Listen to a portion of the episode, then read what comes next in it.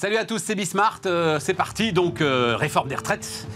On va regarder ça, euh, mais pas seulement. On va aussi parler, vous allez voir ça, environnement bancaire, choc des taux, ça m'intéresse, et puis industrie. Allez, c'est parti, c'est Bismart.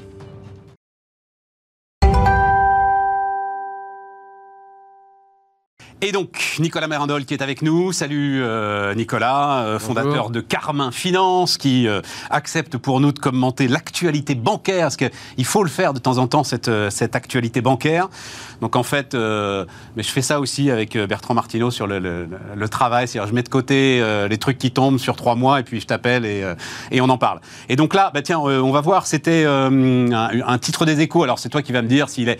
Enfin, en fait, même quand on lit l'article, le titre était un peu pushy, mais c'est pas moi qui vais reprocher aux échos de, de, de faire de la vente. Euh, et donc ça, c'était euh, toute fin décembre. Le superviseur, donc c'est en l'occurrence la Banque de France, hein, le superviseur, qui alerte sur le défi de choc de taux. En quoi est-ce que, a priori comme ça, moi je me dis c'est une bonne nouvelle pour les banques, les taux qui remontent. Absolument. En quoi est-ce que ça peut créer un, un- un bug et un choc? Ah, Les, les- les banques, ont, dans le fond, si on résume en macro, elles ont trois métiers. Elles sont distributrices de produits, donc c'est les réseaux, c'est euh, la banque à distance, euh, comment j'accède à mon client. Ouais. Elles ont un deuxième métier qui est de transformer des ressources, donc euh, les la collecte de dépôts par exemple, en crédit. Ouais. Donc pourquoi c'est une transformation industrielle, comme on transformerait une matière première en un produit fini? Ben, C'est parce que un dépôt, ben, il arrive dans la banque, il peut être retiré à tout moment, et le crédit, ben, c'est sur du 10 ans, 5 ans, 15 ans, 20 ans. Crédit immobilier jusqu'à 20 ans. Donc il y a un métier de transformation. Puis un troisième métier qui est le risque. Donc la problématique des taux, c'est celui de la transformation. Donc en fait, pendant ces années folles où les taux d'intérêt étaient jusqu'à négatifs, ces crédits pendant 20 ans sont à des taux très très bas. Immobilier, 1%. Quand les taux sont passés, enfin, on s'était habitué. Euh, Quand les taux sont passés de 1% à 1,20, à 1,30, on a commencé à crier à folie. euh, bon. Donc, mais on est en train de prêter à 1% pendant 20 ans. Les- lorsque les taux remontent, la ressource qui est à vue, qui n'est pas encore transformée, elle est, euh, les, les comptes de dépôt Il faut aller la chercher tous les jours. Les, banques aller- vont la chercher tous les faut aller jours. hein, chercher tous voilà. les jours.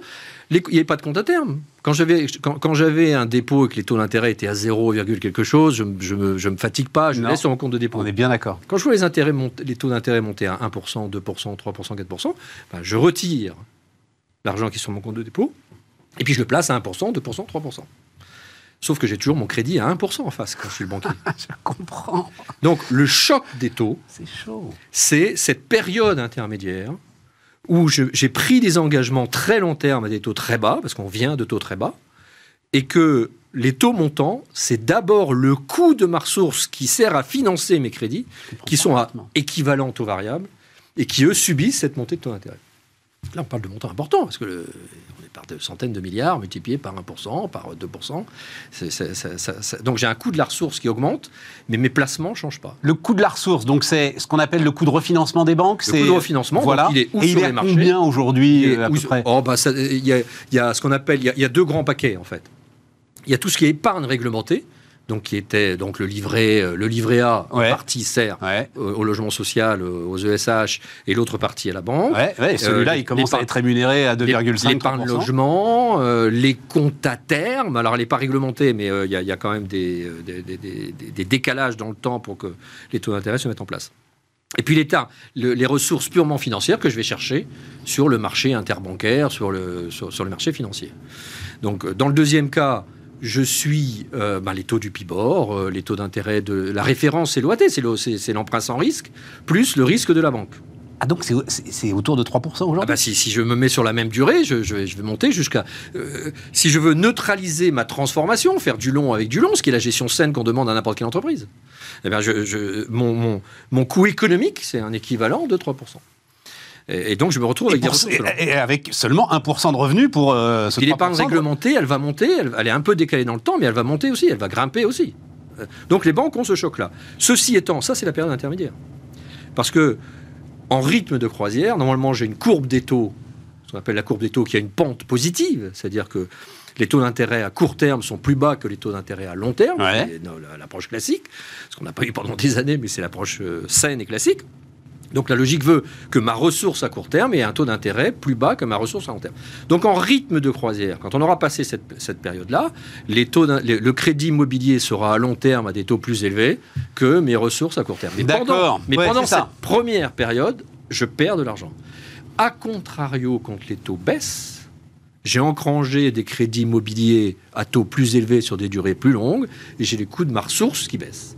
Donc là, on est dans une phase on sort d'une phase un peu compliquée qui était déraisonnable. On, va revenir, on revient à une courbe des taux positive, mais mon bilan, il ne change pas à la vitesse euh, du marché. Euh, il faut que le stock de crédit immobilier se remplace au nouveau taux, mais tout ce que j'ai engrangé, j'ai ce choc de taux. Des taux très bas à l'actif et des taux qui vont monter plus vite au passif. Et, et c'est vrai pour les compagnies d'assurance, parce qu'on parle des banques. Les assureurs, c'est pareil. Ils ont cette problématique, c'est que l'épargnant qui a mis en assurance vie et qui a la possibilité de retirer son épargne vie pour la mettre sur un autre. Euh, oui, tout à fait. dans une autre compagnie d'assurance. L'assureur, pour garantir, pour chercher du rendement, pour chercher de, de quoi payer euh, la prime annuelle et rester dans les statistiques attendues par l'épargnant, il place long. Et il achète en particulier, par exemple, de, on en avait beaucoup parlé en son temps, des dettes d'État. Des dettes d'État. La dette d'État, c'est euh, sur une durée, c'est pas, c'est, pas du. Il est même, il faut le dire un mot, il est même d'une certaine manière obligé par son régulateur à acheter de la dette d'État. La, la, réglementation encourage vivement la consommation de fonds propres, etc., encourage vivement le placement sur, euh, sur de la dette d'État. Donc, le, tant que les taux d'intérêt étaient bas à court terme ou à long terme, euh, voilà, on constatait tous, malheureusement, que la, la rémunération de mon portefeuille d'assurance vie était bas. Là, ce qui va se passer au début 2024, c'est que euh, bah, les épargnants vont voir que le compte à terme, d'autres produits, les, produits à taux réglementés ont monté mais l'assureur vit sur son stock, il va pas pouvoir monter aussi vite. Ah, mais il va falloir Donc il y a un risque. Il y a un risque. Il va falloir qu'il suive. Il a, il est, lui, il a, il a un compte d'exploitation, une sortie économique à faire. Euh, et lui, il est encore plus en risque parce que là, c'est de la décollecte. Hein, il y a un risque de décollecte. Absolument. Donc il faut le gérer. Il faut. Alors il y a des provisions mathématiques qui sont prévues. Évidemment, euh, il tombe, euh, il, il attend pas que l'événement arrive pour s'en soucier mais il a un vrai sujet dans cette période intermédiaire. C'est non seulement les banques ont ce choc de taux, mais les compagnies d'assurance ont ça à gérer également. Et puis la compagnie d'assurance vie. Hein, je parle pas ouais, assurance vie. L'alternative est limitée quand même parce que j'ai vu. Alors c'est bien parce que je comprends parce que j'ai vu effectivement une reprise de la collecte sur le livret A, etc. Je, voilà, voilà, ce sont des gens qui sont en train d'arbitrer, mais à des montants qui sont quand même limités en ce qui concerne l'épargne réglementée. Oui, mais l'assurance. Oui, mais l'assurance vie, c'est aussi beaucoup. Ce sont des millions de petits portefeuilles. Ouais. On ne parle pas des, gros acteurs. Ce sont des, là, là je, parle de la banque commerciale grand public. Donc euh, c'est si euh, tout 10 000, le monde se met à 10 000, 10 000, sur un livret A, moins 10 000 sur l'assurance vie. Le du livret A, donc, 20 000 euros, quelque chose comme ça. Donc ça va vite. Hein, donc ça va vite. Hein, c'est une vraie, c'est une vraie problématique. Donc en, résumé, ce choc des taux, il est réel et il va être euh, assez significatif en 2023 pour les banques et à gérer pour les compagnies d'assurance. Mais en dynamique, on repart sur quelque chose de sain, euh, où on aura une courbe des taux et les banques qui feront leur métier de transformation en ayant une juste rémunération. Un actif plus long, je le transforme, une ressource plus courte. La ressource plus courte doit être moins chère que, la, que l'actif plus long. Et les banques ont les moyens de gérer ce oui, choc oui, oui, oui, oui, oui, ça va. Elles ont euh, les ressources, euh, le bilan nécessaire pour oui, parce que y a, malgré la, rapidité et la violence de cette Parce qu'en permanence, cette, ce qu'on appelle de la gestion ALM, donc euh, asset and liability management, c'est-à-dire la gestion de l'actif et du passif, donc de cette fameuse transformation. Mon passif, c'est mes ressources, mon actif, c'est mes emplois. C'est une, euh, ça fait partie du cœur du métier, comme je le disais, distribution, transformation, risque. Donc il y a des équipes qui sont dédiées en permanence, qui font des simulations. Il y a une réglementation qui l'accompagne. Il y a des contraintes réglementaires. Il y a des fonds propres qui sont euh, euh, alloués euh, à, cette activité. Je disais que le, réglementaire, alors le, régulateur britannique trouvait justement, alors il y a eu évidemment ce qui s'est passé en Grande-Bretagne, qui a été un choc pour l'ensemble de l'industrie. Ah oui, oui, oui, Sûr, Ah ouais de la violence de ce qui s'est passé en Grande-Bretagne. Et trouvait justement le monde bancaire, alors britannique en l'occurrence, trop optimiste sur cette, cette, vision que tu viens de décrire. Oui, et alors il y a, y a il faut reprendre mes trois piliers. Il y a aussi, donc, maintenant, il y a le pilier risque. Il y a le pilier risque. Qui est un risque de le risque au sens risque de contrepartie, est-ce que mon client va me rembourser ou pas? Et le risque de marché, est-ce que mon actif coté, valorisé au jour le jour, mark to market, euh, est-ce qu'il va euh, se dégrader ou pas? Si les taux d'intérêt montent, tout ce que j'ai en mark to market à taux fixe, la valorisation de marché baisse. C'est clair. Donc je dois le provisionner. Bon. Donc euh, euh, là, il y a une petite confusion dans l'esprit des gens. Euh, donc, on a eu une année, on s'en souvient, 2021 hein, pour les banques, très très belle année, des, résultats records. Et puis, donc, l'économie s'est posé la question de dire attention au risque de contrepartie, on rentre dans une phase de crise, donc on n'y revient pas là, sur tous les attendus de cette crise. Donc, forcément, ça a un impact sur nos entreprises, et donc des, problématiques de remboursement de, nos, sur nos entreprises, donc des provisions à passer sur le risque crédit. Et les fameuses faillites, et la fameuse problématique des, euh, des, procédures collectives, dont on n'a pas vu, on a vu qu'elles avaient, pour faire simple, euh, presque divisé par deux pendant la période Covid. On a dit ça va redémarrer en 2022 et y compris euh, rattrapage. Donc on a, on a un double effet en, termes d'amplitude. On le voit pas pour l'instant ce rattrapage. on l'a pas vu. Voilà. On l'a pas vu. Alors ça redémarre là maintenant, visiblement, c'est ça, voilà. Hein, tu es juge au tribunal de commerce de Marseille. C'est-à-dire que ce que l'on anticipait comme visible ou devait être vu en 2022, ça veut pas dire que, euh, franchement, on a, il y a eu un excès d'optimisme sur l'interprétation du fait que ça ne se soit pas réalisé. Écoute, je lisais une un toute récente étude BPI France qui disait non, il n'y a pas d'effet report. En fait, ils regardaient le nombre de radiations, c'est-à-dire ils ne sont pas passés par les procédures collectives. Et euh, finalement, dit-il, dit BPI France, les zombies qui devaient mourir sont morts. Non, non, non, non, pas du tout. Tu crois pas du tout Non, non, non, non. Les, stats, ça y est, dans les, procédures collectives, les stats dans les, tribunaux de commerce. Ça remonte à 50 000. Ça remonte, ça remonte. Alors, il y, a une rythme de 50 000 par an, mais c'est un rythme classique. Il y a une différence. Nicolas. Il y a une différence, c'est que euh, on, va, on passe plus vite en liquidation judiciaire qu'en redressement judiciaire. Donc euh, euh, il y a le nombre qui, joue, et puis il y a le, la nature de la procédure collective, puisque le, droit français est bien fait hein, dessus. Hein. on, essaye d'être préventif, on rentre en amont, etc. Là, statistiquement, on voit qu'on passe assez vite en liquidation judiciaire. Donc, in fine, pour un même nombre, ça veut dire qu'il y en a moins qui vont s'en sortir avec un plan de continuation euh, négocié avec les créanciers, il y en a beaucoup plus qui vont être en liquidation directe. Et ça, ça va avoir un impact sur la provision. Moi, je pense que donc en 2023, les banques vont être dans une situation beaucoup plus compliquée qu'en 2022. Pour ce choc de taux que j'évoquais, ça, il n'y a, rien. Plus, alors je rappelle que si vous prenez les chiffres de l'an dernier, hein, BNP Paribas et Crédit Agricole, c'est vraiment l'activité qui les avait tirés et une maîtrise du risque. BPCE, mais surtout Société Générale. Le, gros résultat de Société Générale l'an dernier, c'est euh, très très meilleur, très très meilleur euh, impact euh, de la partie risque sur leur compte d'exploitation. C'est-à-dire que c'était presque des reprises de provisions. donc tout ça, on l'aura pas. C'est d'évidence, on l'aura pas en 2023. donc je, en, oui, en 2023, donc ce qu'on verra dans les chiffres de, en Assemblée générale de 2024. Hein. Donc on va encore être trompé parce que les chiffres 2022 affichés pendant ce premier trimestre, quadrimestre 2024 seront bons, mais j'anticipe que choc des taux, risque, non-effet exceptionnel, on va voir des chiffres des banques 2023 beaucoup plus compliqués.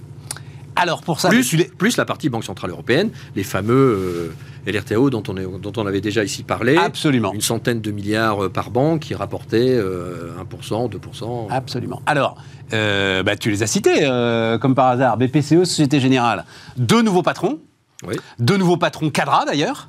je ne sais pas, est-ce que ça ça, t'inspire un commentaire euh, Oui, moi, je ne vais, pas, je vais, pas, je, vais pas reprocher que des cadras euh, arrivent. C'est pas mal quand même. À la, tête. Toi-même, tu étais cadra, directeur général des caisses d'épargne. Euh, donc, mais alors, est-ce qu'il y, a une, est qu'il y a une tendance, une règle à en tirer sur l'ensemble des banques ou, voir des, des chefs d'entreprise? Sincèrement, je ne crois pas c'est les circonstances qui font qu'on avait des gens de qualité. Moi, ce que je retiens, c'est que si je, regarde la dernière ligne droite pour BPCE, que je connais un petit peu mieux que, les autres, franchement, le conseil de surveillance, il a eu la chance d'avoir en interne, en interne. les deux viennent de l'interne d'ailleurs. Deux viennent de hein. l'interne. Hein. la SocGen que. Ah oui, oui, mais ça, je ne sais pas si c'est bon ça. Bah, c'est bon, c'est bon. C'est en tout cas de montrer qu'il n'y a, a, pas de raison, qu'un grand groupe soit capable de générer en son sein des gens qui ont fait un parcours. Nicolas Namias, il a commencé la direction de la stratégie. Votre serviteur est bien placé pour le, pour, le savoir. Euh, ensuite, il est allé, euh, donc il était au niveau national, il est allé dans. Pourquoi c'est toi qui l'avais mis à la direction de la stratégie Il, est, ah, arrivé dans les équipes quand il est arrivé dans les équipes à l'époque, et vraiment déjà très très très très bon. Euh, il a fait un aller-retour, donc il a une dimension de place qu'il qui, qui, qui, connaît dans le, euh, comme conseiller économique. Euh, donc c'est quand même une et il dirigeait Natixis, il dirigeait la, la banque de gros, la banque d'affaires du groupe. La banque d'affaires du groupe, qu'il a redressé, il a traité H, Comme Laurent Mignon avant lui d'ailleurs, le précédent patron de... Il a traité H2O, et donc il connaît bien les caisses d'épargne. Donc c'est une bonne chose que le groupe et eu plusieurs candidats qui avaient un parcours national dans les filiales, dans les structures, euh, qui étaient tout à fait à même de diriger le groupe. Ça n'empêche pas que, évidemment, il continue à respirer pour renforcer en faisant venir du son neuf en externe sur, sur telle ou telle activité, tel ou tel métier. Mais il a eu le choix. Euh, et les deux groupes ont eu le choix. C'est plutôt pas mal. Mais ce sont des jeunes patrons. Alors, euh, d'ailleurs, à Société Générale, il vient lui aussi de alors, euh, banque d'affaires. Oui, c'est, on va dire l'équivalent de l'activité de Natixis pour, pour BPCE. Mais euh... ça, j'en tirerais honnêtement, je, dans le cas particulier en tout cas. De... Aucune conclusion, on t'en tire Non, ça, n'est pas un parcours. C'est pas ça qui a fait. C'était là, c'est pas le parcours, le fait que le dernier poste soit la BFI. Bien sûr, c'est une grosse filiale. C'était le cas il y a 20 ans, ça en fait. Voilà. Aujourd'hui, c'est, il a eu un bon parcours, il a toutes les qualités parce que les caisses d'épargne, les banques populaires n'ont pas choisi leurs dirigeants en disant il faut qu'ils gèrent euh, la BFI, sinon ils restent à la BFI, puis c'est tout. Non, ils l'ont choisi pour la stratégie. Euh, c'est quand même un sujet important. Hein, le, métier de banquier d'aujourd'hui, c'est pas tout à fait la même chose. Ah ben justement, c'est ce que je te demande. Est-ce que c'est, est-ce que euh, patron de banque, on va dire ça comme ça, grand groupe bancaire, c'est un métier qui se transforme justement? Moi, je, je, je, je pense qu'aujourd'hui, c'est important qu'on génère les patrons en interne parce qu'il euh, y a moins de, candidats passionnés par euh, diriger une grande banque par rapport à ce qui était le cas il y a 10 ans, 15 ans, 20 ans. Alors pourquoi? Si je prends l'exemple, le, cas particulier des banques européennes et, françaises, d'abord on est sur un marché saturé. C'est compliqué de faire x2 moi, je suis arrivé à la direction générale des caisses d'épargne, sous l'impulsion de Philippe Val, on disait x2. Ce C'est pas le même projet. Quand vous réunissez toutes les équipes et que vous, disiez, vous, mobilisiez les commerciaux, vous, mettez, vous, êtes sur la vous êtes sur l'estrade, vous affichez une stratégie, un plan d'action, euh, des décisions dans la foulée, et le but c'est de faire x2 et de partir à la conquête de la troisième place du groupe. C'est pas la même chose que de dire, les gars, on va on va y aller, on va, être les meilleurs, on va être les meilleurs, on va essayer de faire 3-4% de croissance euh, et de se maintenir dans le maintenir notre rang. C'est comme les télécoms. Première, hein. première chose, ton industrie. Donc première chose, le, métier de patron des grandes banques, euh, c'est pas la grande révolution. Donc il y a eu, il y a eu le, de, de, capacité de transformation et d'imagination. Pas la même chose que si je, je, suis banquier en Chine ou si je suis banquier. Bon. La deuxième chose, c'est qu'il y a eu la stratégie à l'international. Euh, donc le, patron se disait bon ben voilà j'ai les fonds propres j'ai un savoir-faire je suis bien ancré dans mon dans mon territoire je vais attaquer l'international. Là ce qu'on voit c'est retrait tout le monde revient dans son pays. Pour la même raison parce que à l'international où j'ai un problème de droit c'est-à-dire euh, je vais en Russie c'est un petit peu compliqué. Euh, je vais en Chine c'est un petit peu compliqué. Donc les marchés qui sont en croissance c'est pas complètement ma culture je suis pas je suis pas si fort que ça. l'Afrique c'est compliqué bon. Donc je me je suis en train de revenir les, banques reviennent sur leur territoire. Donc deuxième axe, euh, j'ai un marché saturé chez moi, même costaud, l'international est compliqué. Même BNP a largué les États-Unis, par exemple. voilà, sa banque en Californie qui est le dernier exemple du meilleur de la classe. BNP est quand même une bah, voilà, dans une catégorie euh, bon. Donc c'est quand même un Tout à très fort. Puis la, troisième chose, c'est que euh, là où on s'amuse, là où je veux dire au sens sérieux hein, du, du, terme, évidemment. du coup, c'est le digital, c'est la transformation, mais ça pèse quoi dans le on, voit d'ailleurs que, in fine, aucune des néobanques ne gagne de l'argent et n'arrive vraiment à émerger. Donc euh, c'est intégré par les grandes banques, c'est les problématiques de data, c'est les problématiques digitales. C'est passionnant, mais ce n'est pas une révolution de la transformation qui va faire qu'une banque va disparaître dans les trois premières ou pas. C'est pas ça qui les différenciera pour que vraiment créer un grand écart. Et puis enfin, la dernière raison, c'est qu'on est dans un métier de plus en plus réglementé. Il l'a toujours été, mais il l'est de plus en plus, et avec une, contre, avec une présence physique. Ce que, ce que les gens ne savent pas, c'est que la Banque Centrale Européenne, c'est pas euh, on lui envoie un reporting et puis une fois par an on fait un petit point. C'est elle est dans les murs. Elle est dans les murs. Et vous devez, au niveau de la direction générale, lui consacrer du temps, expliquer pourquoi vous faites ci, pourquoi vous faites ça. C'est normal, hein, on gère une masse d'argent considérable, on sort de crise financière, on sort avec des. Il y a eu des. Mais c'est pas enthousiasmant à faire. Même si c'est pas, même si c'est pas légitime de faire, de dire que la banque commerciale est traitée de la même façon que les bouts que, la banque d'investissement d'il y a 15 ans quand elle déconnait complètement et qu'elle euh, elle est partie en vrille. Mais la réalité, c'est celle-là. Tous ces paramètres alignés, font que c'est un métier passionnant. Moi, ça continue à me passionner, euh, évidemment. Euh, c'est pas du tout la même chose pour les grands dirigeants.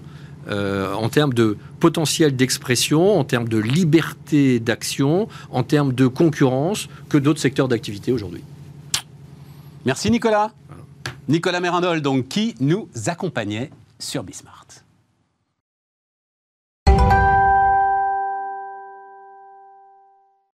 Évidemment, les retraites, c'est Emmanuel Grimaud. Salut euh, Emmanuel. Bonjour Stéphane. Maximis Retraite, c'est pas une réforme, Emmanuel Comment ça, c'est pas une réforme? Une réforme. Là, là, on a l'équivalent de ce qu'avait fait Wörth. Voilà, c'est pas une surprise. C'est pas la réforme systémique qu'on aurait bien voulu avoir il y a 2-3 ans. Mais c'est quand même une réforme puisqu'il y a un passage euh, à l'âge légal à 64 ans. Ce qui est assez terrible dans ce que raconte, mais alors c'est là où toi tu maîtrises les chiffres parfois mieux que Bercy sur les retraites. Hein. Dans ce que raconte Bruno Le Maire, c'est qu'il nous a donc donné une perspective 2030 mhm. avec encore un petit peu de déficit. Et franchement, tu te dis, mais alors les mecs, parce qu'on va y avoir droit quand même à euh, hein, la colère sociale, comme ils disent. Tout ça pour ça? Je suis très déçu, je dois te dire, Emmanuel. Alors, ce qui est étonnant, bon, premièrement, tu le sais, moi j'étais partisan d'une augmentation du nombre de trimestres plutôt que l'âge légal, puisque l'âge moyen, l'augmentation de l'âge moyen de départ, il se faisait naturellement, avec toute la problématique de comment gérer les gens qui ont travaillé tôt. En fait, dans ce qui a été annoncé hier, in fine, il y a quand même beaucoup de mesures sociales.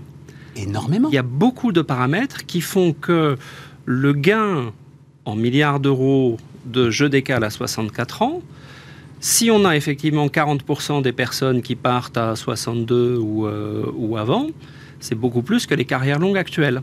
Sachant qu'en plus, il y avait effectivement déjà l'âge moyen de départ dans le privé, il est de 63 ans et 4 mois. Mmh.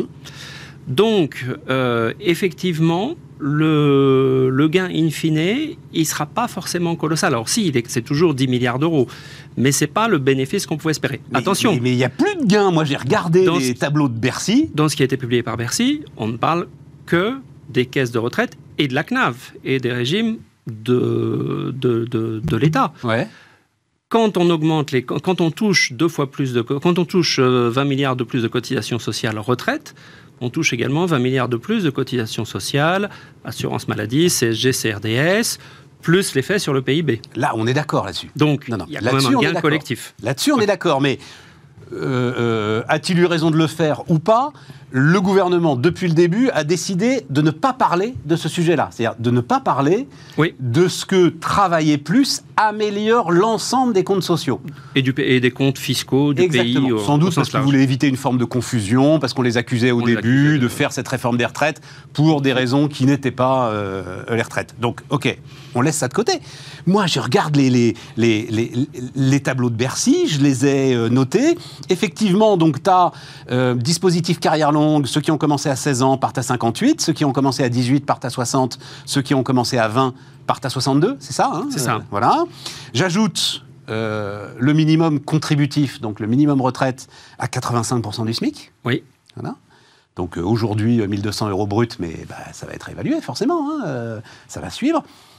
Et à l'arrivée, euh, le chiffre que donne Bruno Le Maire, c'est, alors je ne sais plus si c'est 2030 ou 2035. C'est 2030. 2030, il manque... À l'équilibre, il manque, il manque 400 milliards, 400 millions, 600 millions. Qu'il faut aller chercher sur la caisse des accidents du travail. Oui. Euh, alors, est-ce que c'est aussi un habillage pour justement dire qu'on ne va pas gagner énormément, etc. Mais moi, ce qui m'a surpris, c'est le, le, le, nombre de mesures sociales, parce qu'il y, y a, plein d'autres choses. Il y a le minimum contributif, il y a les aidants, il y a des mesures pour les femmes, il y a le minimum vieillesse. Avant, il était récupérable sur l'héritage à partir d'une succession de 39 000 euros. Et donc, il n'était pas réclamé par beaucoup de personnes. Là, on passe à une succession de 100 000 euros. Donc effectivement, on va avoir beaucoup plus de personnes qui vont aller demander un minimum vieillesse. Donc il y a vraiment une dimension, on, ne retient qu'une chose, on ne retient le, que le 64 ans. Mais dans toutes les mesures qu'on a à côté, on a une dimension euh, qui, est, qui, est, qui, est, assez significative en termes de coûts notamment. Mais qui est, là encore, pour la bonne chose. C'est vrai que des petites retraites à 800, 900 euros et les agriculteurs, il y avait un côté indécent. J'ajoute un point. Ces chiffres que nous donne Bruno Le Maire, c'est en prenant euh, en compte une productivité qui augmente d'un pour cent par an. Oui. À la limite, pourquoi pas On n'y est pas. On n'y est pas, mais tu te dis que bon, allez, ok. Mhm. Et 4,5% de chômage. On n'y est pas non ah, plus. Mais là, mais là, et puis là, tu sais même pas comment on peut y être à On n'y a, a, jamais été de. Euh... T'es pas déçu par l'ampleur du truc. Ça veut dire très clairement que, euh, j'en sais rien, moi, en 2030, il faut y retourner. Peut-être pas dans, dans 10 ans, il faudrait y retourner. Il y a, il y a un, une chose qui est intéressante, c'est que si on regarde l'âge d'entrée dans la vie active, entre la génération née en 1950 et la génération née en 1960, en fait le nombre de trimestres à 30 ans, qui mesure justement l'âge d'entrée dans la vie active, on, commence à travailler un an et demi plus tard, entre la génération 1950 et la génération 1960. 1960, c'est celle qui vient de partir l'année dernière. La génération née en 1970 travaille et rentrée dans la vie active encore un an et demi plus tard. Et après, ça se stabilise. Ce qui veut dire que mécaniquement, entre les gens qui sont nés en 50, qui sont partis en 2012, et les gens qui vont partir 20 euh, ans plus tard, il y a trois ans d'obligation de travailler en plus, indépendamment de la réforme Touraine. Donc, quand tu, mesures, quand tu calcules l'effet âge d'entrée dans la vie active, d'une part, calendrier de la réforme Touraine, on a déjà effectivement cette obligation de travailler un an de plus pour la génération 1964, deux ans de plus pour la génération 1968, trois ans de plus pour la génération 1972. Absolument. Donc le 64 ans d'âge légal, là encore sur les cadres par exemple, ou sur les professions intermédiaires, il sera décalé dans le, probablement au-delà de 64 ans, puisqu'on est déjà sur un âge de départ moyen dans le privé de 63 ans et 4 mois. Et ça, est-ce que ça a été chiffré? Est-ce que ça peut pas être la bonne surprise dans euh, deux ans, cinq ans, euh, sept ans? C'est oui, mais une sachant qu'elle a dit. Enfin non, d'ailleurs oui, non, ça, ça, ne, ça, ne, ça ne contredit pas ce que tu dis. Mais l'autre point, c'est que donc c'est 43 ans de cotisation et mm. jamais plus de 44.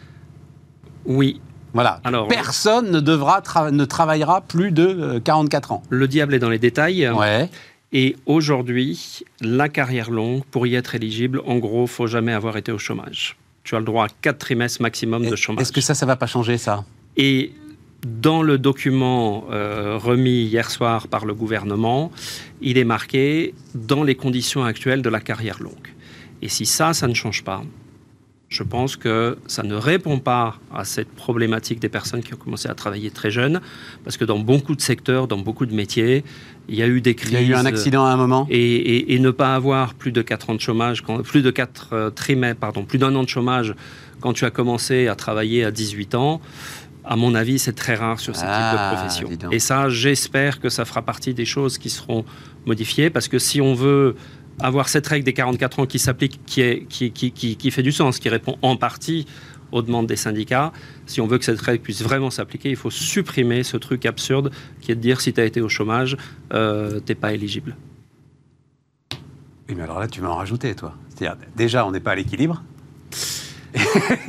et tu veux en plus bah, Je pense qu'on ne, sera pas à 40% de, de départ euh, anticiper si, cette règle reste en place Je lisais là euh, qu'aujourd'hui, aujourd'hui, les récents retraités, alors je ne sais pas sur quelle euh, période se faisait l'enquête, on va dire 4-5 ans, c'était déjà 30% de ceux qui partent à la retraite qui liquidaient dans de bonnes conditions, hein, donc avec l'ensemble de leurs droits, avant 62 ans. Déjà 30%. Non, on est, on est, on, est, à 20-25%. On est à 25% qui liquident avant 62 ans sur la génération de, qui, sur les départs 2019. On est à 47% qui liquident à 62 ans et suivants, donc, ça fait euh, 62% qui ont liquidé avant la fin de leur 62e année. Et on retrouve notre taux d'emploi qui est très bas, puisqu'effectivement, il y a 62% des gens qui sont à la retraite à 62 ans. euh, les femmes. Et là encore, hein, c'est les, c'est les régimes spéciaux et la fonction publique qui font baisser la moyenne, Oui. puisque le privé, lui, il est à 63 ans et quelques. Oui. Le, les femmes, qui est un, un de tes grands sujets, hein, l'inégalité fondamentale du régime envers les femmes, ça change pas, ça.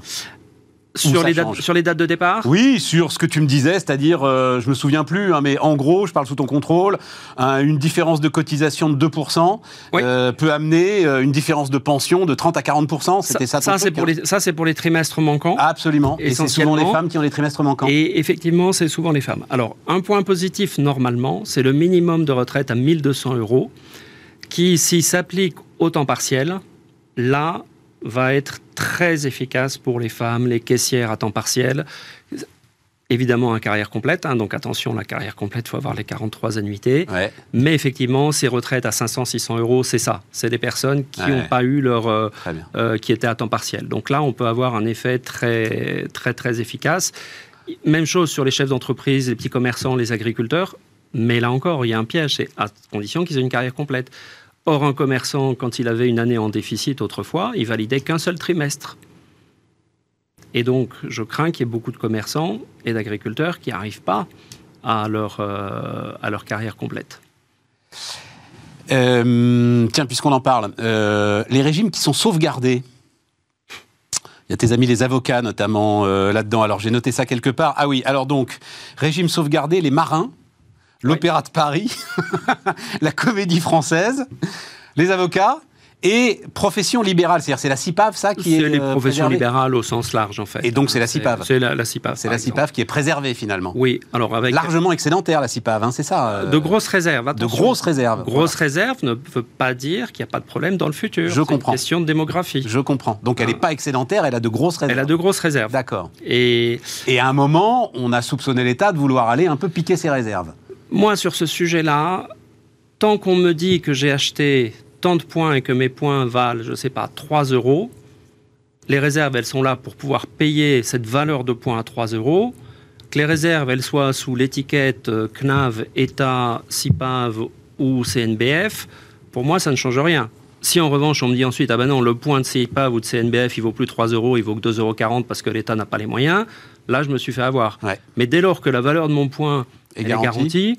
euh, qui le paye, c'est pas, pour moi, c'est pas, un, pas un sujet. Mais effectivement, il y a si c'est du. transféré du côté de la CNAV, euh, tu vas voir que ta valeur du point, euh, elle Alors, il y a, y quelque chose que personne n'a soulevé encore. Alors vas-y, vas-y, vas-y. c'est qu'il y a quand même un sujet, et je le dis parce qu'on est sur, euh, sur Bismart, c'est qu'il y a quand même, il est question d'une uniformisation et un travail sur les cotisations des professions libérales. J'ai vu ça, absolument. Et en lisant la, version un petit peu plus détaillée, donc on dit ils vont être éligibles, commerçants, professions libérales, indépendants vont être éligibles aux 1200 euros de retraite, mais en gros, même droit, euh, même cotisation. Et alors là, euh, nos amis avocats, pour le coup, vont descendre dans la rue parce que si on alignait les cotisations des indépendants sur les cotisations du salariat, donc les fameux 28% de la réforme de Levoix, là, ça serait très, très, très lourd. Oui, mais les avocats, ils sont pas au minimum retraite. euh, Non, non, donc, mais si on- donc, s'il y a une uniformisation des cotisations, Et ça, ça n'est nulle part encore dans, le, dans les textes que tu as vus hier. Non, c'est, c'est- c'est- ça, Ça n'a pas été annoncé. ça doit être travaillé en concertation. euh, Ah Elisabeth oui, Borne l'a c'est dit. une bombe potentielle alors. Et ça doit être euh, travaillé en concertation. Mais s'il y a effectivement, on a déjà eu une hausse de taux cette année, hein, notamment à la CIPAV.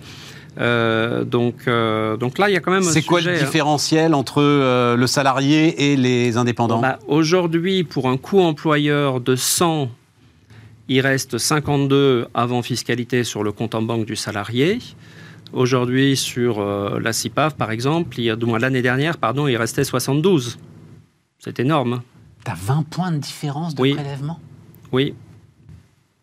Il y avait un point de différence de prélèvement. Ils peuvent pas rajouter 20 points de. Ben non, ils c'est peuvent pas, pas. possible. Enfin, Ils là, pas. là, pour le coup, je serais peut-être. euh, Dans la rue. Moi aussi. non, avec les indépendants. Non, 20 points, tu peux Non, pas. non, c'est énorme, c'est énorme. Mais c'est ce qui avait, euh, c'est surtout ça qui avait fait, fait, fait bondir les avocats il y a trois ans. C'était l'alignement des cotisations. La capitalisation, Je redonne le même chiffre. tabou, euh, fermé, interdit, n'en parlons pas. Euh. Oui, c'est pas évoqué, mais si on veut verser 30% des retraites en capitalisation, il faut accumuler sur les contrats de capi 3600 milliards. Mais il y a un moment, va falloir commencer, Emmanuel. 150% du PIB. Mais oui.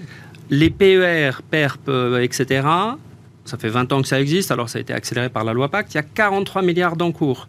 1,2% de ce qu'il faudrait. Mais oui, mais c'est pas comparable. Donc, si, si, tu, si tu fais la vraie réforme qui, à un moment, il faudra bien faire en disant, écoutez les amis, quand on sera un pour un, la répartition, ça veut plus rien dire, donc il faut de la capitalisation, bah là, tu vas voir que tout le monde va se réveiller. Parce que ce sera la, la condition d'avoir une retraite à peu près décente. On a une partie de la capitalisation qui est aujourd'hui en assurance vie, puisqu'il y a 1800 milliards d'encours en assurance vie. Donc là, il y a, y a un sujet.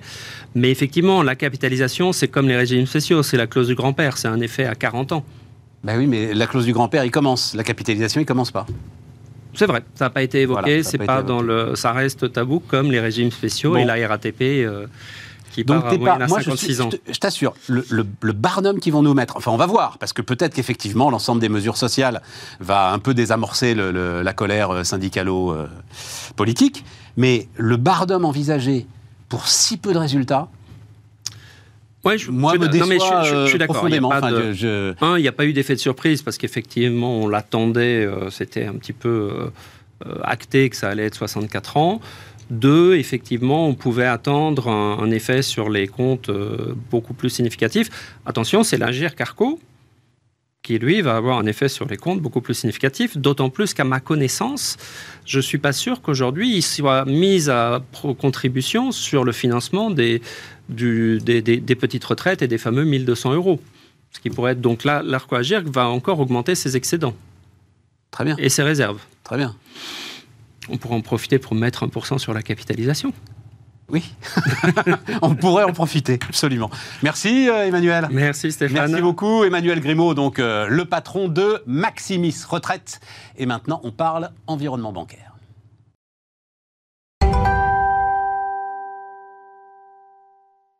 Bruno Grandjean, donc euh, président du directoire de Redex, est avec nous. Salut euh, Bruno. Euh, Stéphane. Grande voix aussi, défenseur de l'industrie. Suivez Bruno sur Twitter. Bah tiens, on va. Bah, non, tout à l'heure, on enverra un de tes tweets. un petit peu désabusé ces derniers temps, Bruno. Est-ce que je me trompe? Oui, parce je le sens dans ce que tu écris, dans ce que tu envoies. On, sous-estime ce qui se passe actuellement. on a l'impression que le monde entier est touché, touché par une crise énergétique. Or, c'est une crise énergétique européenne. Et donc, l'industrie étant par nature en compétition avec les Asiatiques, avec les Américains, eh bien, euh, on, a un risque de déclassement, de décrochage. J'étais à Düsseldorf sur un gros salon et on se rend compte que les Européens ne croient plus en l'Europe. Donc un, vrai problème. Ça veut dire comment ça Comment est-ce que tu matérialises ce que tu viens de dire là? Les Ça veut dire concrètement, j'étais à, à, Düsseldorf au salon de l'aluminium. Donc c'est un de nos métiers. Et l'aluminium, faut savoir que c'est, euh, on dit souvent que c'est de l'électricité solide. On utilise énormément d'électricité pour faire de l'aluminium. Eh bien, la plupart des grandes sociétés aujourd'hui se disent que leur avenir, c'est d'investir en Amérique ou en Asie, voire au Moyen-Orient, où l'énergie est, à un coût réduit, et les moyens ou petits industriels, eux, ne voient pas de voie de sortie ils pensent qu'ils vont être laminés, sans faire de jeu de mots, euh, et qu'ils vont se retrouver euh, en très grande difficulté. Donc il y a, vraiment un changement de modèle, et une partie de l'industrie, tous les électro-intensifs aujourd'hui essayent de sortir de l'Europe, trouver un modèle qui leur permette de faire face à cette crise de l'énergie. La moitié des capacités de production d'aluminium en Europe sont à l'arrêt aujourd'hui. Hein. Ah, aujourd'hui, toute la partie primaire, la partie où on transforme de la bauxite en, en aluminium, elle est à l'arrêt parce que ce n'est pas rentable. C'est même certains m'ont dit que c'était plus rentable pour eux de vendre leur électricité, puisqu'ils ont des contrats, ils ont, ils ont de l'approvisionnement d'électricité, ils leur vendent sur le marché et, tout le monde reste à la maison euh, payé à ne rien faire. C'est plus rentable que de produire. C'est quand même le monde à l'envers. Parce que dans ces cas-là, ils leur vendent à 500, 600, 700 euros le mégawatt. Exactement. Et ils mettent tout le monde euh, en chômage partiel. J'ai lu, le, chiffre était crédible, mais euh, il est très impressionnant. Le différentiel énergétique dans les deux ans à venir entre l'Europe et les États-Unis, c'est x7 Ah oui, L'énergie est sept fois plus chère, l'électricité sept fois plus chère. c'est bien ça qu'il faut comprendre et c'est propre à l'Europe. Ce n'est pas le cas au Moyen-Orient, en Asie, en Amérique. Donc ça veut dire quoi, euh, Bruno? Ça veut dire que c'est la dépense publique qui doit compenser? Non. Toi qui es pourtant euh, Non, grand non. combattant de la dépense publique. Alors, il peut y avoir peut-être euh, une réflexion sur ce sujet, mais le principal sujet aujourd'hui, c'est de démarrer Flamanville. Le principal sujet aujourd'hui, c'est de booster Total pour euh, relancer de la prospection, c'est de diversifier nos sources d'approvisionnement. C'est ça le grand sujet, c'est un défi industriel finalement. Le même que dans les années 70 avec la crise énergétique, mais à l'époque, c'était un problème mondial. Aujourd'hui, c'est un problème européen. Et donc, il faut remettre des industriels et trouver des sources d'énergie alternatives. Oui, mais là, tu as un sujet là maintenant. Alors, il y a sujet- effectivement- un sujet dans les deux. Parce que euh, et cette crise énergétique, ok, elle est européenne. Et pourquoi est-ce qu'elle est européenne? Parce qu'elle est liée à la guerre en Ukraine et au gaz russe. Euh, cet hiver sera difficile. L'hiver prochain, encore pire. On n'en parle pas assez, mais l'hiver prochain, sans doute encore pire. Après, c'est derrière nous. Quoi qu'il se passe entre la Russie et l'Ukraine, les voies de substitution auront été trouvées, Bruno. C'est vrai qu'il y a deux, trois ans difficiles et, et- et pourquoi pas faire appel euh, à de la dette Là, je me, je me fais un petit peu mal, mais c'est vrai que ce qui part ne reviendra pas. Les savoir-faire seront perdus, on aura détruit du capital, on n'aura plus les machines, les équipements. Donc il y a sans doute deux, trois ans, et d'ailleurs c'est ce que fait l'Allemagne en injectant les 200 milliards. Ce n'est pas que pour le privé, c'est aussi, euh, ce n'est pas que pour les particuliers, c'est aussi pour les entreprises, avoir une période de transition euh, dans laquelle on, on utilise de la dette à bon escient. Mais pourquoi est-ce que l'Allemagne peut le faire? Parce que justement, quand ça allait bien, ils ont réduit leur déficit pour avoir une capacité d'endettement pour passer les périodes difficiles. Ils ont fait beaucoup de bêtises sur le du point de vue énergétique, mais au moins ils ont cette capacité à s'endetter pour traverser les crises qu'on n'a plus en France. Et c'est là que on est dans une situation très particulière, très difficile. D'autant plus difficile qu'on va se retrouver alors. On a parlé de ce qui peut se passer avec les États-Unis. Les Chinois ont d'autres problèmes. On va peut-être les laisser de côté, mais en tout cas avec les États-Unis, c'est sûr. Tiens, autre chiffre que j'ai appris aujourd'hui dollar fort. On dit dollar fort. 80% des importations américaines se font en dollars. Leur puissance est telle qu'en fait, ils arrivent à importer dans leur propre monnaie. Il faut se rendre compte de ça quand même. Mais là, il va y avoir distorsion de concurrence au cœur de l'Europe, là, Bruno. Ces 200 milliards, ils sont pour les Allemands. On ne va pas rentrer dans les détails sur ce qui ne marche pas sur la refonte du marché énergétique, mais ce sont les Allemands qui bloquent parce qu'ils ne veulent pas subventionner l'électricité européenne, on va dire comme ça. les Allemands sont le bon élève de la classe européenne. Ils ont fait ce qu'il fallait en période favorable pour faire des économies, de manière à avoir cette capacité d'endettement dans les périodes difficiles. Moi, je les comprends. Je les comprends. La France s'est toujours endettée. Quand ça va mal, on s'endette parce que ça va mal, et quand ça va bien, on voit pas l'intérêt de se désendetter puisque ça va bien.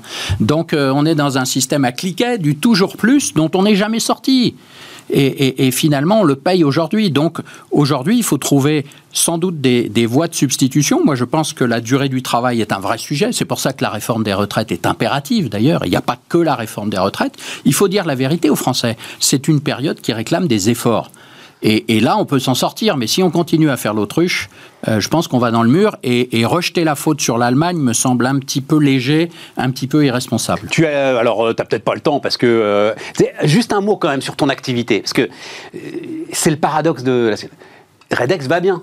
Oui, alors nous, nous, on n'est pas électro-intensif. On utilise quand même pas mal d'énergie. Ça va rogner en grande partie sur nos marges et il y a un vrai sujet. Mais nous, on vend finalement du, du, du, du- cerveau. On vend du bureau d'études. On vend. Et là, il n'y a pas d'effet euh, de la crise énergétique. On est positionné sur des, des domaines qui fonctionnent bien, c'est-à-dire le travail des métaux. Or, toute l'industrie automobile aujourd'hui bascule vers l'électrique. L'électrique, c'est du métal, finalement, du cuivre, du lithium, de l'aluminium qui remplace le pétrole. Donc, pour nous, c'est une période euh, fabuleuse.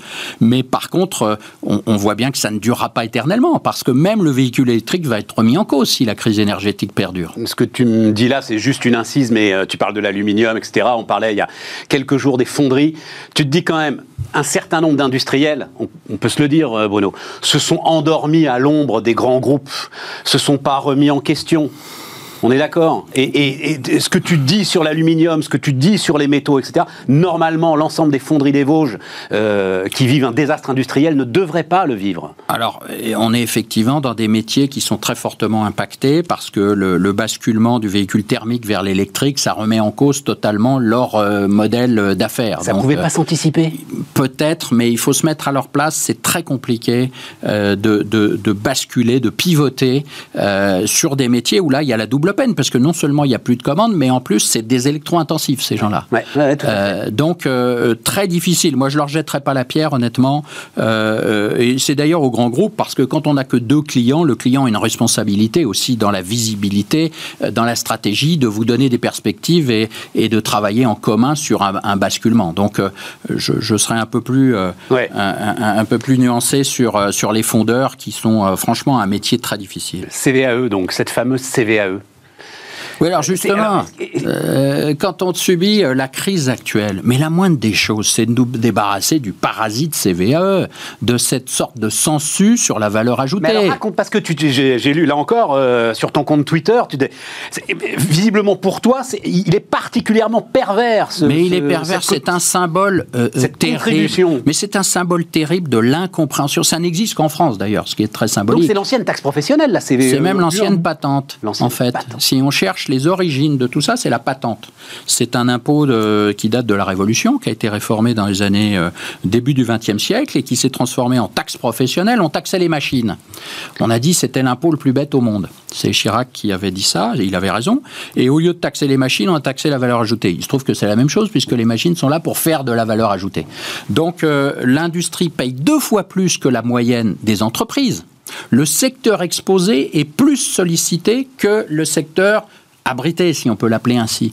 Euh, c'est une hérésie. C'est une hérésie. Et au-delà des 9 milliards, c'est un symbole de l'incompréhension et du poids politique très faible de l'industrie. Vous n'entendez pas d'industriels dans le débat public parce que les grands industriels, ils ont leur business model qui est déjà mondialisé. C'est finalement un détail ce qui se passe en France. Et puis, ils sont toujours caricaturistes, toujours les méchants. Donc, ils ont renoncé à intervenir dans le débat public. Les petits ne sont pas audibles.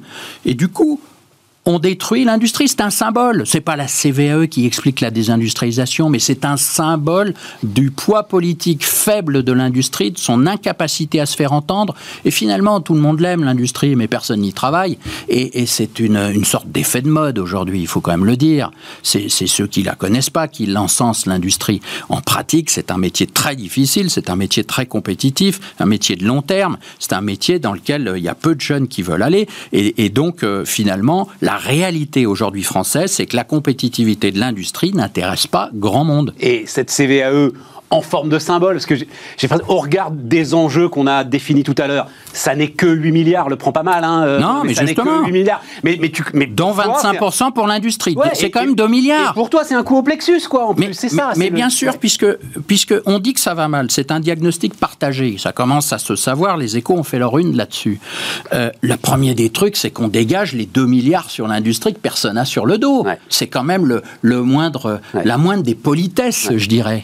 Si vraiment on s'intéresse à l'industrie. Ils, vont me dire en face, l'histoire, euh, monsieur Grandjean, c'est que là, on va essayer au maximum de compenser votre facture d'énergie et on est à l'euro près. Ah et attention, il ne faut pas caricaturer cette phrase parce que la pression, enfin, on a vu ce qui s'est passé avec le UK, ça a pu démarrer très très vite. Euh, donc l'idée qu'ils disent qu'il est à l'euro près, peut-être qu'il faut le dire. Oui, mais alors, euh, comparer la France à la Grande-Bretagne. Non, non, non, non, c'est pas ce que je veux dire. En termes de modèle fiscal. C'est qu'ils préfèrent compenser ta ah, facture d'énergie. Mais, mais, mais c'est très clair. L'État préfère prendre 100 vous rendre 10, 20, 30 et que vous disiez merci. Ça, c'est l'étatisme, parce qu'il faut les deux. Il faut supprimer la CVE et il faut trouver des moyens que les électro-intensifs et même l'ensemble de l'industrie bénéficient de, de, conditions relativement compétitives pour l'énergie. Donc il faut les deux. C'est pas l'un contre l'autre. Ça, c'est les vases communicants, c'est le, c'est le gâteau qu'on découpe, c'est toujours cette image simpliste. Mais de toute façon, la CVE l'a supprimée. Déjà, il y en a 25% qui revient automatiquement hein, en impôt société. Donc, euh, c'est pas euh, un, c'est pas un geste aussi fort que ça. En plus, en plus. On l'a bien vu, la première tranche d'impôt qui a baissé, ça a généré plus de revenus finalement que c'est la courbe de l'affaire dans la partie euh, favorable, on va dire, aux finances publiques. Donc, il faut les deux. Il faut les deux. Et derrière, c'est le modèle français que l'on a derrière la fiscalité. C'est bien plus que les milliards. C'est-à-dire qu'on préfère produire des revenus stables à des collectivités locales, euh, euh, quitte à euh, lentement détruire l'industrie. C'est ce choix qui a été fait. D'ailleurs, ça a été explicité. il y a eu un rapport sur les impôts de production. Il disait clairement, quand la taxe professionnelle a été supprimée, on nous a demandé de trouver un moyen de produire des revenus stables pour les collectivités locales. Or, s'il y a bien un truc qui n'est pas stable, c'est bien l'industrie, très cyclique. Et donc, on a créé finalement une nouvelle taxe professionnelle, l'impôt le plus imbécile au monde, est resté en place jusqu'à aujourd'hui. Euh, tu, tu, as, euh, peut-être que tu l'as pas lu, mais il est très intéressant, hein, la note du Conseil d'analyse économique sur euh, la productivité. Oui, oui, je l'ai, je l'ai lu. Je l'ai lu avec ce, Qui est quand même 10 ans de politique de l'offre, tu vois. Mais si, c'est quand même 10 ans de politique de l'offre depuis le CICE. Oui, alors, et tu arrives à des baisses de productivité quand même. Alors, deux, remarques. Deux remarques. c'est pas tout à fait 10 ans de politique de l'offre. Parce que les annonces, entre les annonces et les réalités, il y a un, phénomène d'hystérésie, on pourrait dire, dans lequel les politiques sont très forts. 2012, quand on a le rapport gallois et le CICE. L'impact pour la plupart des, des entreprises industrielles, c'est trois ans plus tard. Pourquoi? Parce que c'était un crédit d'impôt que vous pouviez euh, euh, euh toucher euh, uniquement au bout de trois ans. C'est vrai. Première chose. Donc, on va très vite dire le, le, le, la politique de l'offre ne fonctionne pas, alors qu'en fait, c'est les 10 milliards d'impôts de production. Ça n'a joué qu'en 2022. Donc euh, euh, tout ça, c'est un effet retard. Donc première remarque. Et puis deuxième remarque, là où je, je vous suis complètement, euh, euh, euh il est clair que le carburant de l'industrie, c'est pas que l'énergie, c'est la matière grise, et qu'aujourd'hui cette baisse de productivité, cette baisse du niveau, ouais. c'est le c'est le problème essentiel. C'est le problème essentiel. C'est au cœur de, de cette désindustrialisation. C'est le grand problème français qui, qui, qui vient d'une baisse du niveau, mais aussi d'une baisse du, de, de, de, la motivation de, de toutes les équipes. C'est l'économiste Patrick Artus qui martèle très régulièrement que notre principal déficit commercial, euh, il est moins avec la Chine qu'avec l'Allemagne et l'Italie. Ah bah c'est clair, c'est clair, c'est là qu'on qu qu qu pêche et l'argent magique a fait beaucoup de mal. On sort de la crise du Covid finalement affaibli, avec euh, des équipes moins mobilisées, moins motivées. Finalement, rester à la maison, ça payait autant que de travailler. Donc euh, c'est un mauvais toi, signal. Tu le sens chez toi, je veux pas c'est toujours compliqué, mais, mais, Nous, mais tu sens, toi, aujourd'hui, alors d'abord, difficulté de recrutement pour l'industrie, tu en as dit un mot, mais elles bon, sont ça, c'est clair. Euh, peu de jeunes se tournent vers l'industrie. C'est vu comme finalement une sorte de punition, notamment la production. Hein, ça n'a pas changé, ça. Ah non, être sur une machine, c'est toujours un, un, un, une, une, punition. C'est terrible, terrible. On a des postes ouverts depuis des mois et on ne trouve pas. Euh, on est obligé de, de, de vraiment euh, aller faire un, tout un boulot de communication au collège, au lycée, et, et ça va finir par payer. Mais il y a un tel euh, problème de stéréotypes, notamment chez les enseignants. Ce qui, est, ce qui, est, un peu logique parce que l'industrie, ça a été de l'aliénation et de l'exploitation, ça a été très difficile. Mais cette image d'épinal, elle reste euh, au sein notamment de l'éducation nationale. Donc beaucoup de mal à convaincre les jeunes euh, d'aller dans nos usines. Un, un, un, vrai sujet, mais c'est vrai aussi qu'il y a un problème de motivation. Les formidables initiatives que vous avez lancées, que France Industrie a essayé de lancer, l'usine du futur, c'est un problème culturel. Ça, ça, fait pas évoluer les mentalités. Tout doucement, Tout. mais c'est un problème culturel très grave. Et d'ailleurs, parfois, il y a eu aussi des maladresses. Quand on, on, on explique que les usines, c'est fantastique, les, quand vous avez des urbains qui, qui ont leurs enfants euh, qui vont aller euh, faire des carrières euh, totalement déconnectées de l'industrie, mais qu'on fait des, des, des, des, des, des prises de parole là-dessus qui sont parfois excessives. On sait pas Alice au pays des merveilles, l'industrie. C'est de la rigueur, c'est du travail en équipe, ouais, c'est de l'apprentissage long, c'est ouais. pas non plus simple. Ça démarre à 7h30 dans une usine. Hein. Donc, euh, oui, oui, c'est beaucoup de maladresse. Il y a eu des espèces de d'envolées lyriques ah, autour de l'industrie à un moment qui ont faussé le, ah, le discours. C'est là, fait. on est totalement euh, contre-productif ouais, quand on fait ça. Il faut expliquer la réalité qui n'est pas blanche ou noire, qui est, qui est plus complexe euh, de l'industrie. Donc, un, un vrai problème de communication. Et d'ailleurs, où sont les organisations professionnelles? Où sont les, les leaders, les, les, les chefs d'entreprise pour s'impliquer? On a un vrai problème interne dans l'industrie. Ben, J'en sais rien. De prise il y a, de parole. Il y a France Industrie, il y a l'UIMM, il y a etc.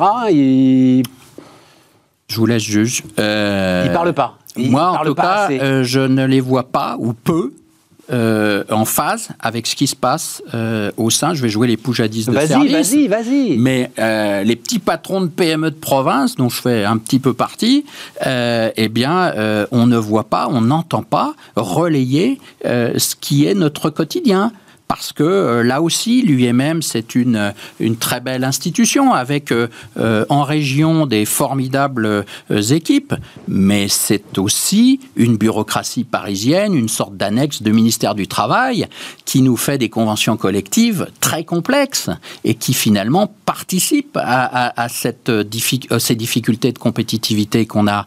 Hein. vous entendez souvent énormément de chefs d'entreprise caricaturer les, les fonctionnaires en disant ils n'ont pas de jour de carence, ils se mettent toujours en arrêt maladie. C'est vrai que dans l'industrie, il n'y a pas de jour de carence non plus la convention collective de l'UMM. Donc euh, il y a plein de domaines où finalement on râle beaucoup, mais en pratique, dans nos organisations professionnelles, cette révolution culturelle, ce, besoin de, retourner sur le terrain, de retrouver une vraie sincérité, euh, c'est un peu perdu. Les grandes entreprises industrielles, celles qui finalement donnent le là, elles ont depuis longtemps euh, changé leur centre de gravité. Il n'est plus en France. Il n'est plus en France. Donc finalement, ce qui s'y passe n'est plus un centre d'intérêt. Tu sais, on va finir avec ça. Remarque, Olivia Grégoire euh, euh, a donné une interview aux échos euh, il y a quelques jours. que j'avais, je ne vais pas dire tourné en ridicule, mais enfin que je brocardais un petit peu, où elle disait nous voulons 500 ETI en plus et l'essentiel du boulot a été fait puisque on a commencé à baisser les impôts de production, on a lissé les effets de seuil, on relance l'apprentissage. Il faut maintenant, disait-elle, et en fait elle a peut-être raison, je t'entends là, elle a peut-être raison, s'occuper de l'environnement mental des chefs d'entreprise. Elle disait, je veux soulager. Elle disait, le premier sujet pour moi, c'est de soulager. Donc elle pensait simplification, comme ça, l'environnement mental des chefs d'entreprise. En fait, elle a raison, Bruno. Euh, oui, oui. Enfin, je sais pas ce qu'elle entend par environnement mental. Euh, euh, charge mentale. Son terme exact, c'est charge mentale. déjà, moi, quand j'entends un politique qui crée des ETI, moi, je, je, oui, mais alors, justement.